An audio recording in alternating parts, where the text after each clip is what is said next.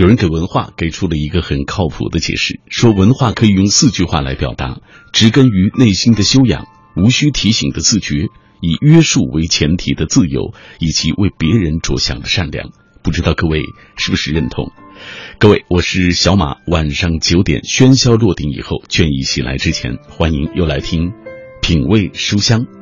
有人也把我的节目归为传播文化的节目啊，因为每天我都会带一本书来到这片天空下，有时安静的阅读，有时与书有关的作者或编辑畅聊。我知道我带来的书也许不是每一本你都会喜欢，但愿我能为每一双耳朵找到最适合的那一本书。今晚这一期节目，我们要来回顾一位陪伴很多人的青春一路成长的诗人，他就是汪国真。今天四月二十六号是汪国真逝世一周年的日子。汪国真诗歌的盛行是二十世纪九十年代给人留下最深印象的文化现象之一。他的诗在主题上积极向上。昂扬而又超脱，但是批评他的诗歌的声音也是非常的尖刻。今晚的节目，我们以吟诵的方式来分享他的诗作，回味那个逝去的时代。当然，节目进行的过程当中，欢迎各位通过微信、微博来跟小马保持紧密的联络。今天我们就请大家来说一说你读汪国真诗歌的那个岁月。你是在哪一段时期读到汪国真的诗的？他的诗带给你怎样的一些感受？如今很多的诗人作家认为汪国真的诗缺乏艺术性，各位又是怎么看的？其实不妨告诉各位，我在做这一期节目的时候，试图要采访。很多的诗人和艺术界的名人，但是大家都讳莫如深，如深的拒绝了我啊。呃，有人对我说，我确实不喜欢汪国真的诗歌，呃，我也不觉得他写的好，所以你还是别采访我了。所以今天晚上，呃，我只采到了一位我的同行，他曾经是我的同行，如今也是一位作家，他是《新京报》的，呃，曾经零七到零八年在那里在《新京报》担任文化版的记者，叫武云甫啊。我们今天来听一听他怎么说。稍后我们会听到他的声音。那微信参与的方式，微信公众平台上搜索“小马读书”这几个字的拼音；微博参与的方式，在新浪微博中搜索“品味书香”或者“小马 DJ”，你就可以在我的直播帖之下给我留言。如果错过收听某一期节目，也有方法，不知道是不是还能找到啊？因为中国广播经常发生变动，就是下载中国广播 app，在这个 app 上找到我们“品味书香”的往期回放。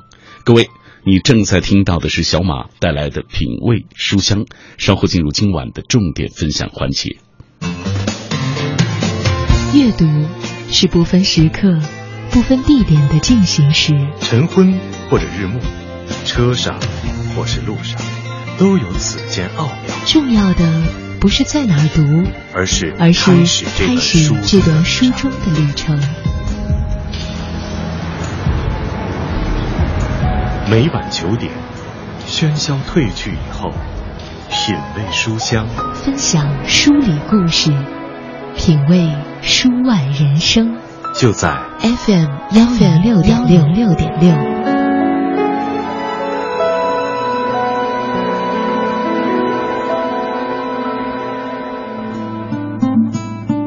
在九十年代初，作为轰动中国的诗歌王子。汪国真曾是年轻人，又是青年学生当中知名度最高的一位诗人，其诗集发行量之大，迄今鲜有比肩者。一九九二年，有机构对昆明的高校大学生做过一个调查，结果显示，百分之七十以上的学生知道汪国真，并且读过他的诗，百分之四十一的学生能够背诵他的几首诗。汪国真的诗大都是类似格言，用词浅显，语意明确。比如说他的代表作《热爱生命》就很能体现这种风格。他说：“我不去想是否能够成功，既然选择了远方，便只顾风雨兼程；我不去想能否赢得爱情，既然钟情于玫瑰，就勇敢的吐露真诚。”这种风格也使得汪国真的诗自流行之日起，圈内的评价就是“褒多、褒少、贬多”。但是汪国真的自我辩护也不能不说啊，不能说没有道理。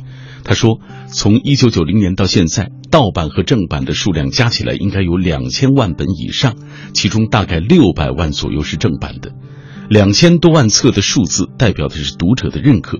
我成名之后，没有听说过有哪一位国内的诗人超越过我的影响力。起码现在还没有出现。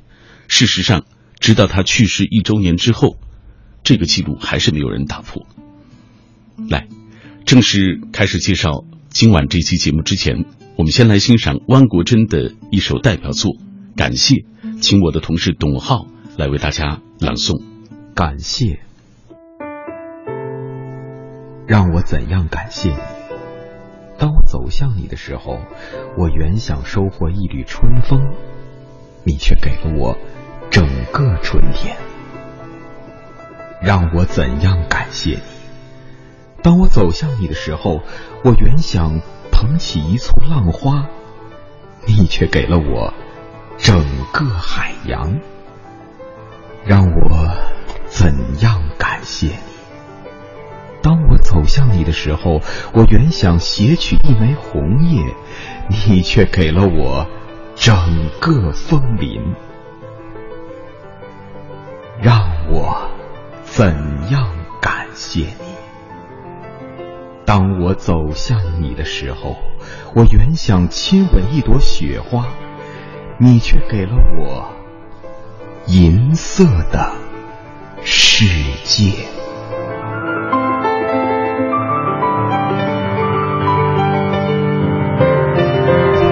这是在九十年代初非常受大家喜爱的一首汪国真的诗作《感谢》。汪国真是一个在平静中等待与坚持的人。二十八岁时候，汪国真经常捧着写满诗歌的本子，从一家编辑部跑到另外的一家。曾经在诗刊工作过的诗人唐小杜接待过这位文艺青年，他回忆说，当时真的没有人注意过这个叫汪国真的年轻人。青年汪国真的诗仅仅是被他自己所欣赏，甚至连一些不知名的文学刊物都拒绝刊登他的作品。巨大的挫败感让汪国真品尝着烦恼与苦闷的滋味。在一九八四年的《热爱生命》当中，汪国真写下：“我不去想是否能够成功，既然选择了远方，便只顾风雨兼程。”这三句描绘的正是他当时的心情。那之后四年当中，在北京、四川两家期刊转了一圈，都没有人愿意发表。最后，这首叫做《热爱生命》的诗只能被汪国真默默的收藏起来。而那时候的他，从暨南大学中文系毕业两年，在中国艺术研究院工作，只能继续坚持下去，无论生活以什么方式回敬我。汪国真是从大学时代就开始写诗的。他喜欢把思绪与想象直白的表达出来。工作之后的几年当中，汪国真依旧给各家杂志寄去诗歌，热情不减，甚至逃课去图书馆抄写刊物的通信地址。于是周围总是传来不同版本的嘲笑声。汪国真在一篇文章当中回忆说：“当时有很多异样的声音，说我根本不是这块材料，诗写的太烂了。”对此，汪国真的回答很简单，就是每天下班早早回家，埋头写作，创作的速度很快，量也很多，一年不止写了三百六十五首。他说，一成不变的还有大量的阅读，没有一种创作能够离开阅读的积累。即使所有人都不相信自己，汪国真仍然相信自己。否则也不会写出“倘若才华得不到承认，与其诅咒不如坚忍，在坚忍中积蓄力量。”汪国真在一篇文章中说：“一九九零年前的那些年是我的创作期，也是痛苦执着的坚持期。很多诗描写的就是我当时的经历和心境，自我激励，所以才写下了‘不站起来，才不会倒下’。”进入上世纪九十年代。被长期压抑的文学创作，终于像度过春天的冬天的草地，开始萌动发芽。一九九零年，他的第一本诗集《年轻的潮》出版了，汪国真这个名字被推向了全国。诗集出版，把读者潜在的热情一下子给表面化了。汪国真没有想到，诗歌的手抄本几乎一夜之间就风靡全国。一九九零年，山东济宁的女孩王平将收集的汪国真的诗歌分类抄写在日记本上，并为诗集取名为《年轻的思绪》，这本书在当时的中国风行一时。而我自己在故乡新疆读到的，就是这位叫王平的女孩收集的《年轻的思绪》这本诗。王国珍这样总结：一九九零年到一九九二年有强烈的时代特征，商品经济突然闯入了人们的世界，计划经济向市场经济转变，现实世界变化太快了，人们的精神世界也许就跟不上，于是那个时代的年轻人生出了许多烦恼。王国珍的诗歌是积极的，里面提到的问题是那个时代年轻人经常遇到的烦恼、挫折、迷茫与困难，而稍含哲理又比较超脱的解答，给当时的年轻人应该说提供了慰藉心灵、解决人生难题的办法。一位读者给汪国真写信说：“与其说是读诗，不如说是在读自己的心声。”他把汪国真热的原因归结为改革开放之后的一种社会变化。原来很多作品跟政治贴得非常近，而他的诗离政治远了一点，离生活很近。改革开放之后那种解放出来的力量，使他的诗歌造就了一定的空间。但是名声与非议像是孪生兄弟一般，从来都是相伴而生的。即使在汪国真大热之时，不同的声音也从来没有停止过。当时有相当一部分人认为汪国真的诗歌肤浅而单薄，贴上了格言体和心灵鸡汤的标签。一位著名诗人把回忆汪国真的诗歌称作是一件令人难堪的事情。他把这位诗人比喻成肤浅的诗坛流行歌手，称人们需要这种轻盈的哲思小语，是为了滋养营养不良的文化颜面。而汪国真的态度自始至终，就像他诗歌里写到的那样。我微笑着面对生活，汪国真说：“这么多年来，异样的声音从来没有消失过，自己也从未为此烦恼过。”接下来，我们来听汪国真的另一首诗作《我不期望回报》。这首诗也是他当时对待名利的一种态度。有请我的同事戴戴来朗诵《我不期望回报》。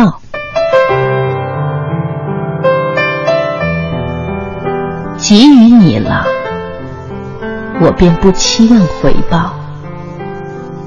如果付出就是为了有一天索取，那么我将变得多么渺小。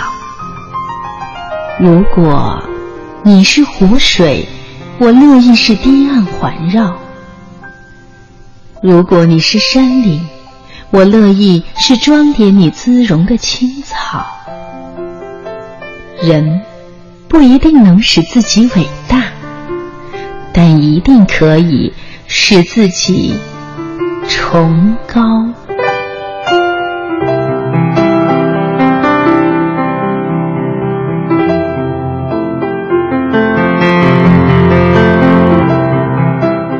一九九零年到一九九二年，大红大紫的汪国真遇到了一个问题，就是他的字儿写得很差。汪国真说，当时有些人批评我说我只会写诗，那时候年轻就想证明另外一件事情，我也能做好。所以从一九九三年开始，汪国真开始临摹。欧阳询的楷书、王羲之的行书以及草书。三年之后，汪国真的书法开始被注意到了。他说，他的第一次题词是在一九九七年前后，为庐江周瑜的纪念碑题的。当地领导曾经买过一本附带书法的汪国真的诗集，之后就请他写了碑文。此后，大小机构与单位趋之若鹜的请汪国真来题词，一些经济利益也不可避免地掺杂进来。汪国真曾在一篇文章中回忆说：“我练习书法，有人说我有商业目的；给官员的书作序，又有人说我有其他目的。实际上，书法和绘画只是爱好，它同时能够带来经济利益。我并不是刻意而为之的。”那之后，汪国真还在向更多的领域进军，比如说出音乐专辑、筹备音乐会、出书画集。另外还主持节目，此外诗集也在出，一年多的时间出了四本诗集，只是新作非常少，只有一本是旧体诗词。好在汪国真无论在喧哗还是寂静当中，一直保持着清醒。他承认，无论是做音乐、题词还是卖书画，别人都是冲着诗人汪国真这个名字来的。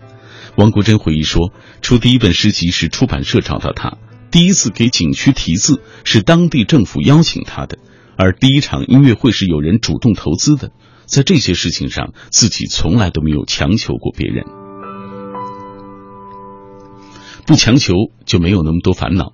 这些爱好被社会承认，就顺便成为了他的事业。汪国真喜欢用顺其自然来形容他的人生轨迹。他说：“如果把爱好搞得很东功利，就想赚钱出名，达不到目的会很痛苦。但只是爱好，就谈不上所谓的失落了。”这大概就是汪国真另外一种形式上的坚持。人未必非要坚持成功，但可以坚持内心。只要坚持了内心，你就能够跨越自己。接下来有请我的同事任杰为大家来朗诵汪国真的这首诗《跨越自己》。跨越自己，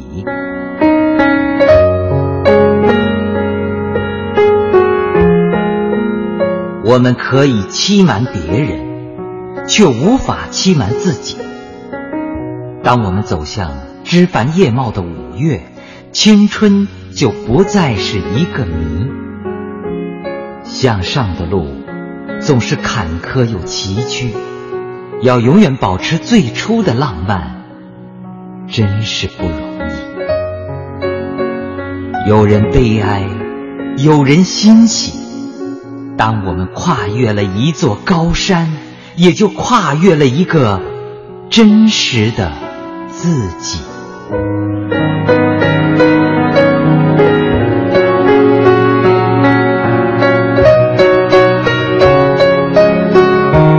来同步关注一下大家跟我们一起分享的他们啊读到汪国真诗作的一些感受。唐人街说，汪国真留下的是他的诗歌，传承下来的是关于文化发展的永恒命题。如何纪念汪国真？不是在这个伤感的时刻。鹦鹉学舌一般的草草盘点一遍所谓啊他的辉煌历程、感人诗句，而是真正读懂这个诗人的内心，为更更多的青年创造追求远方的环境。毕竟世间可以再无汪国真，但不能没有如汪国真一般笃定远方的人。下面这段来自于水墨江南，让我怎样感谢你？当我走向你的时候，我原想收获一缕春风。你却给了我整个春天，感谢生命中曾经的美好，感谢汪国真那些美好的诗集，伴我一路成长。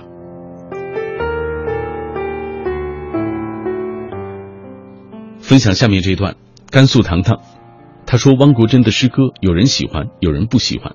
不喜欢的人认为他的作品肤浅、直白、没有深度；喜欢的人认为他的作品阳光、积极，让人进取。我无意也没有能力做仲裁，认为对，认为谁对谁不对。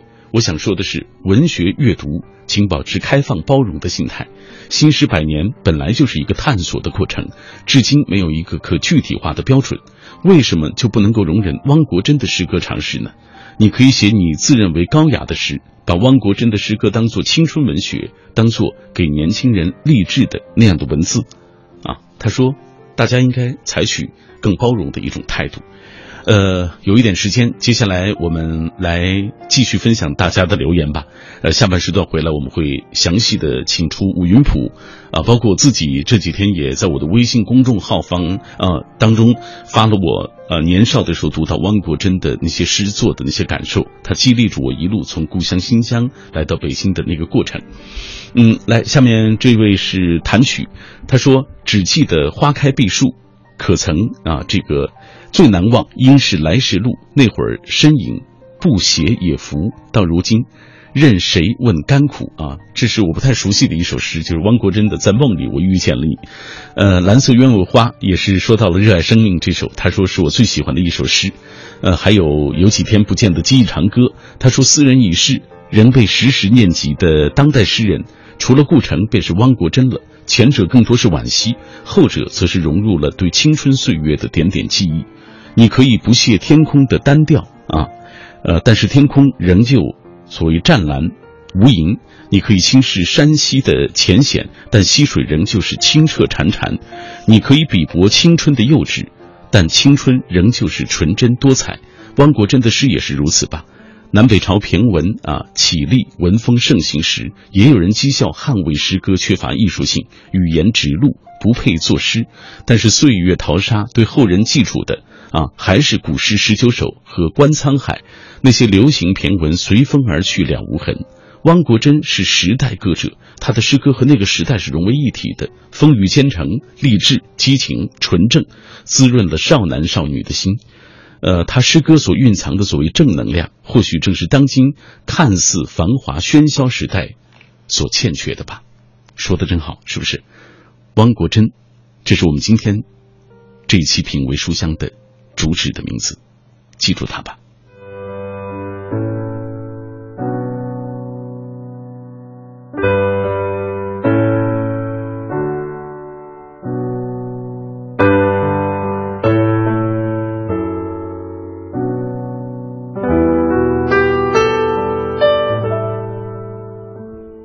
青春放飞了一群白鸽，飞向世界的每个角落。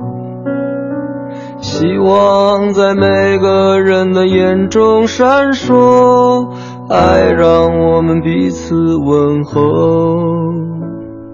寒夜点燃了一簇篝火，照亮黑暗中的每个希望。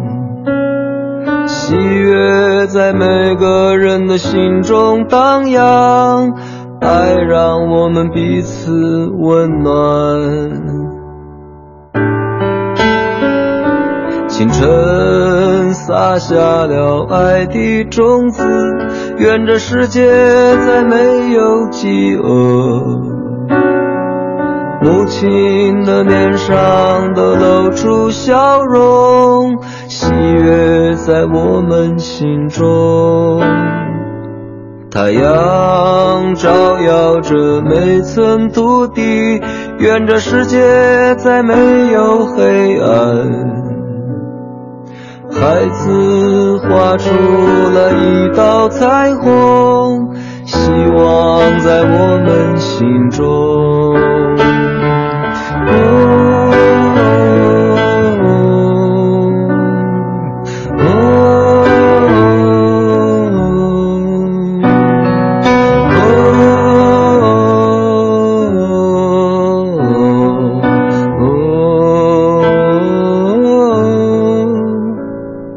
清晨放飞了一群白鸽，愿这世界再没有苦难。硝烟化作了阵阵炊烟，幸福在我们心中。甘霖滋润着所有心灵，愿这世界再没有荒芜。流淌在每座沙漠，希望在我们心中。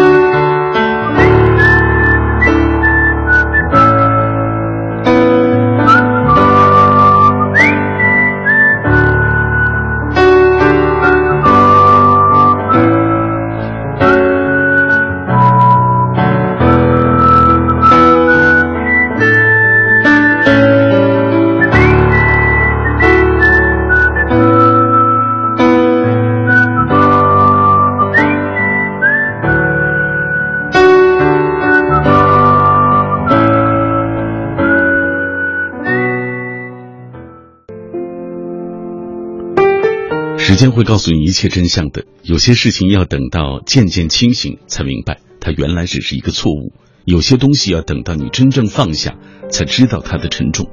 也许最沉重的负担，同时也是一种生活最为充实的象征。因为负担越沉，我们的生活也越贴近大地，越贴近真切和实在。各位，感谢你继续停留在晚上九点到十点的 FM 幺零六点六的电波当中，我是小马。今晚这期节目，我们回顾一位陪伴很多人的青春、一路成长的诗人汪国真。节目进行的过程当中，欢迎大家通过微信、微博来分享那个你读汪国真诗歌的岁月。你是在哪段时期读到他的诗的？他的诗带给你怎样的感受？呃，对于如今很多诗人作家认为的汪国真的诗缺乏艺术性，你怎么看啊？大家可以通过微信、微博来跟我们一起分享你的观点。呃，很多朋友在晒他们听到这一期节目的种种的感受啊。秋水伊人说，那天孩子问我说你喜欢哪个诗人，我脱口而出就是汪国真。后来孩子选了感谢，参加了学校的诗歌朗诵。刚才听到那首诗，我和孩子跟着又读了一遍，由衷的说了一句真好。另外补充一下，那天我去朝阳区参加了阅读加我的启动仪式，呃，还被北京电视台拜访上了电视，太激动了啊！他说，呃，那天我没见到您，我也去了，是不是啊？还有小小的粉红兔子，我在现场也看到他，还有风信子的花语阿姨给我送去了 一罐子咸菜啊！我在现场也跟大家说起这罐咸菜啊，特别感谢大家对于我的鼓励啊。嗯，阿言说，去年的今天，李志的听友会开始不久，你就匆匆的赶回电台了，做了那期纪念汪国真的节目。因为那天啊，我们都得知一个消息，就是汪国真去世。他说，转眼一年了，时间真是过得太快了。还有朋友在晒他们还记得的汪国真的那些诗句，比如说陈露说：“欢乐是人生的驿站，痛苦是生命的航程，机会凭自己争取，命运靠自己把握。生命是自己的画板，为什么要依赖别人去着色？你看，这样的一些诗句虽然浅显，但是它起码让人懂得了，尤其是我们在中学时代啊，它让我们懂得了所谓押韵是多么的重要。嗯，陈露说，汪国真的诗读过不少，诗集也买过不少，虽然舆论褒贬不一吧，我却固执的喜欢他。呃，诗句直白不晦涩，尽管现在记得不多了，但是那个时候却给了年轻的我很多希望和力量。怀念和感谢那个曾经给过我无限美好的人。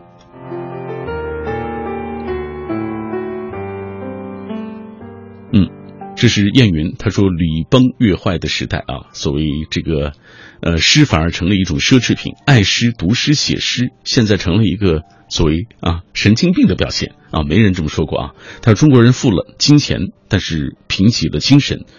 呃，这个贾谊说的啊，真对啊，那句话五十步笑百步嘛，是不是？所以吴国人民应该注意这个问题了。是，呃，如今说实话，那个诗歌的黄金时代已经过去了啊。但是我们回忆起汪国真的诗，他曾经伴随一代人，甚至几代人的青春一路走过，起码让大家感受到了一种积极向上、一种昂扬而超脱的面对生活的一种态度。在北京红，我们再来看他的分享。呃，他说汪国真的诗总的感觉就是很主旋律，被后人称为鸡汤诗人，也有几分道理。话说当年我们正长身体、三观形成期，用鸡汤滋养身心，也是理所当然的。主题是书写纯真年代，用诗歌激励我们，不管人生如何坎坷，都要笑对一切，不去不去苦难，昂首风雨前进，满满青春励志正能量，令校园文青除了感动还是感动。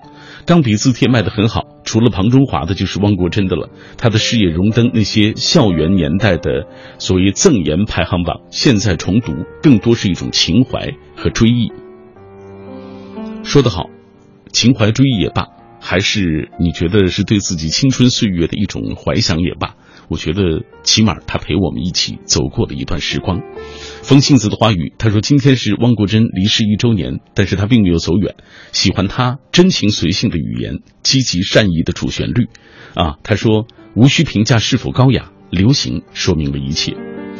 黑色毒玫瑰，初时汪国真的诗还是在读者当中看到的，那时对他没有过多的了解，但初读他的诗却有一种时而激情澎湃，时而深沉蓄锐。啊，亦或是纯净清澈、饱含正能量的感觉。读罢，或是春风拂面，或是壮志凌云。他的诗对我是一种青春的回忆，就像诗中所说的：“我不去想未来是平坦还是泥泞，只要热爱生命，一切都在意料中。”小小的粉红兔子也是提到了我曾经在人大啊参加过的那个小马主持的读书会，呃，在现场朗读过这首汪国真的《热爱生命》，送给到场的每一个人啊。稍后。我就会通过我的方式来跟各位回味汪国真他的诗作对于我青春的那些影响，以青春的名义纪念汪国真。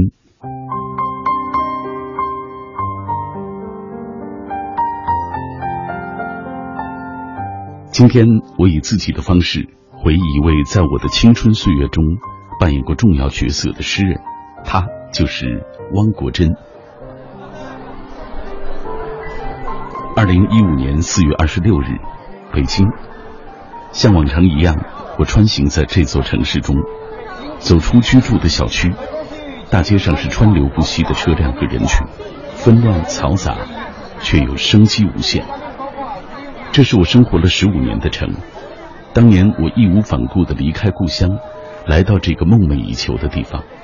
十五年中，我在这里挣扎过，失落过。也在这里不断的接受成长，收获希望。我已经渐渐融入了他的怀抱，得到温暖和庇护。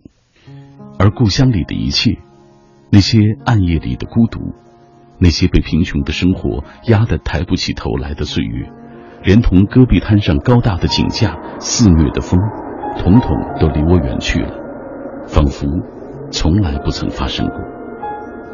但那些时光。怎么可能被遗忘呢？他们不需要刻意的想起，却永远都不会忘记。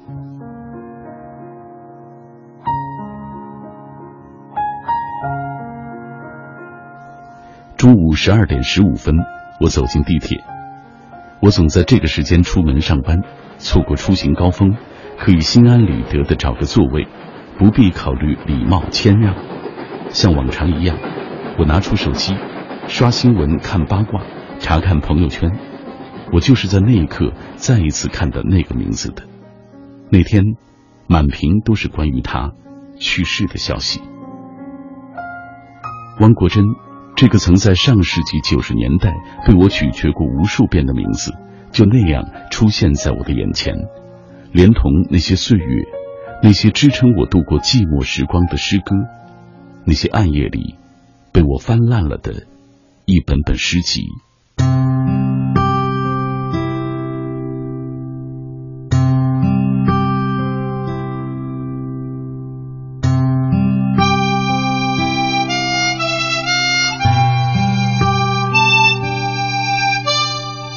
那时我的生活窘困而迷茫，因为不想再给哥哥姐姐增添生活负担，我开始做汽车修理工。力图用瘦弱的肩膀支撑起生活的重担。人生最难熬的不是贫穷，也不是疾病，而是你不知道自己会走向哪里，未来会去向何方。你不知道这样的迷茫会持续多久。忘了从什么时候开始，我读到了汪国真的诗，在故乡漆黑的夜晚，在微弱的烛光下，那些美好的、昂扬的。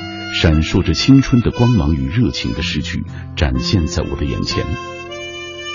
在热爱生命中，我看到，我不去想是否能够成功。既然选择了远方，便只顾风雨兼程。在失恋使我们深刻中，我看到，眼睛能够储存泪水，更能够熠熠闪烁。在山高路远中，我看到。没有比脚更长的路，没有比人更高的山。这些短小、凝重、清丽、隽永的诗句，在我人生最苦闷、最迷茫的阶段陪伴着我，给我慰藉和力量。无数次，我在清晨的田野里，在黄昏的林荫树下，在高大的井架旁，在孤单的夜色里，甚至在午夜梦回的翻转中。吟诵过他的诗句，那些被我咀嚼过的诗，飘散在风中，飘向我看不到的地方。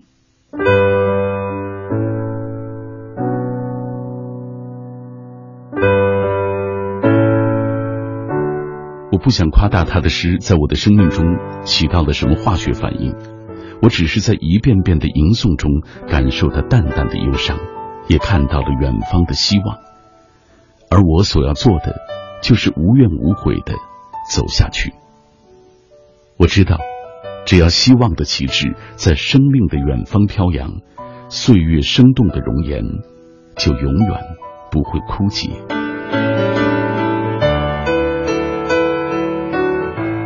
很多年后，我成了一名读书节目的主持人，采访和接触过很多文学界、艺术界的名人，他们大多谈起汪国真时嗤之以鼻，仿佛汪国真的诗歌对他们来说是多么的不值一提。其实，对于一个个体生命来说，每一种真切的感受都是难得的。就像汪国真的诗，有人批评他的诗歌创作缺乏艺术性，有人嘲笑他的诗句就像今天的鸡汤文，但。那些关于青春的真真切切的感动和激励，我永远都不会忘记。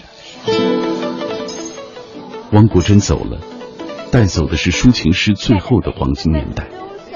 如今，诗歌不再是文化的主流，电脑与手机的时代呼啸而来。餐厅旁、地铁上的低头党，办公室齐刷刷的打字声，节日里粘贴、复制、群发的滴滴声。荧幕上的狗血剧、偶像剧的喧嚣声，倒映着一个时代的寂寞。但是，汪国真的诗还在。他对我说：“记忆是飘不落的日子，永远不会发黄。相聚的时候总是很短，期待的时候总是很长。”最后，我们在他的诗中共勉：热爱生命，汪国真。我不去想是否能够成功，既然选择了远方，便只顾风雨兼程。我不去想能否赢得爱情，既然钟情于玫瑰，就勇敢的吐露真诚。我不去想身后会不会袭来寒风冷雨，既然目标是地平线，留给世界的。只能是背影。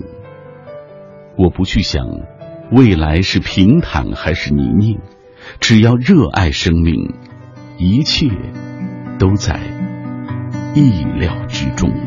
也许不会再看见离别时微黄色的天，有些人注定不会再见那些曾青涩的脸。我拿去棕榈树的叶子，放在青涩的石板前，祭奠那些流逝的青春和曾懵懂的誓言。风在歌唱，唱它曾去过的地方，在黑暗中，有朵花为。开放。当你转过头的那一瞬，晚霞般美丽的笑脸，它曾开在春日里某个季节。也许不会再看见离别时微黄色的天，有些人注定不会再见。